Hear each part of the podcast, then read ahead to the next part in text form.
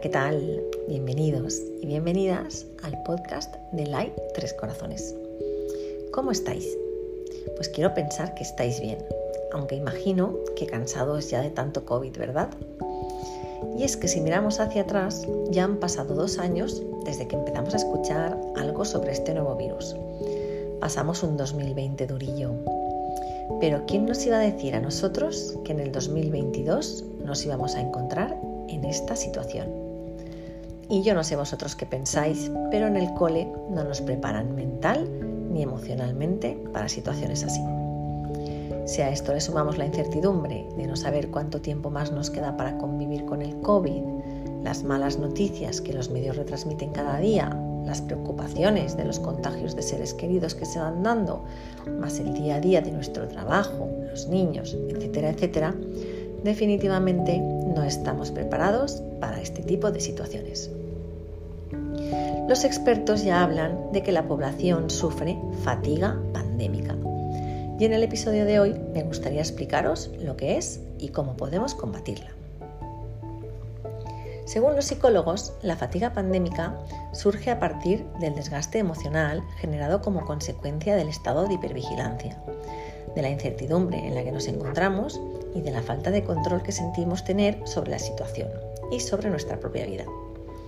Se observa como el miedo inicial de la pandemia se ha ido convirtiendo poco a poco en un agotamiento generalizado de la población. Tras prácticamente dos años después de que se iniciara la pandemia, podemos sentir que estamos de nuevo en la casilla de partida, pero ahora mucho más cansados que en la primera ola. Este tiempo ha supuesto dejar atrás una parte de nuestra vida, actividades, rutinas, muchas reuniones sociales, tanto a nivel profesional como personal, y esto implica que nuestros estímulos positivos y agradables han disminuido. ¿Y qué síntomas aparecen bajo el nombre de fatiga pandémica? Pues síntomas relacionados con la ansiedad, la apatía, la frustración, la irritabilidad, el agotamiento, la desesperanza y la desmotivación.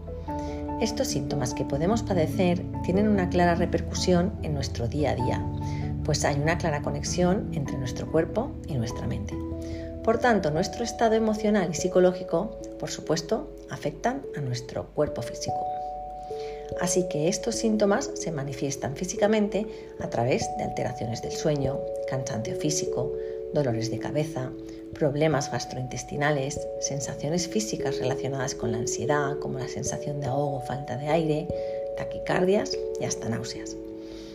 Si estos síntomas comienzan a afectar a nuestro día a día y nos impiden realizar actividades rutinarias, deberíamos acudir a un profesional.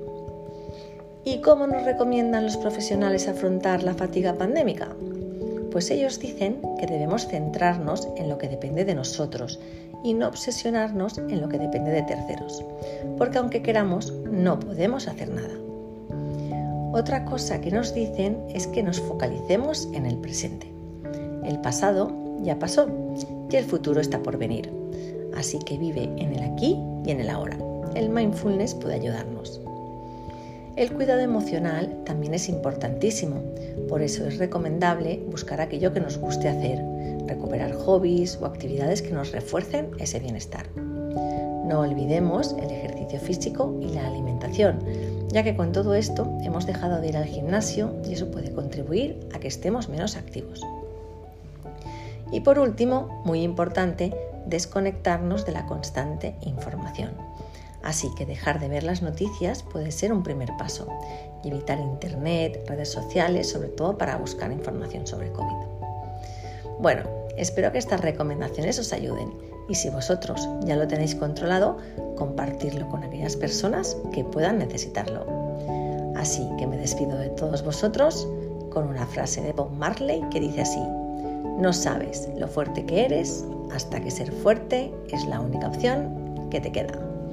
Muchas gracias por estar ahí y desde el os deseamos de corazón un feliz y positivo día. Gracias.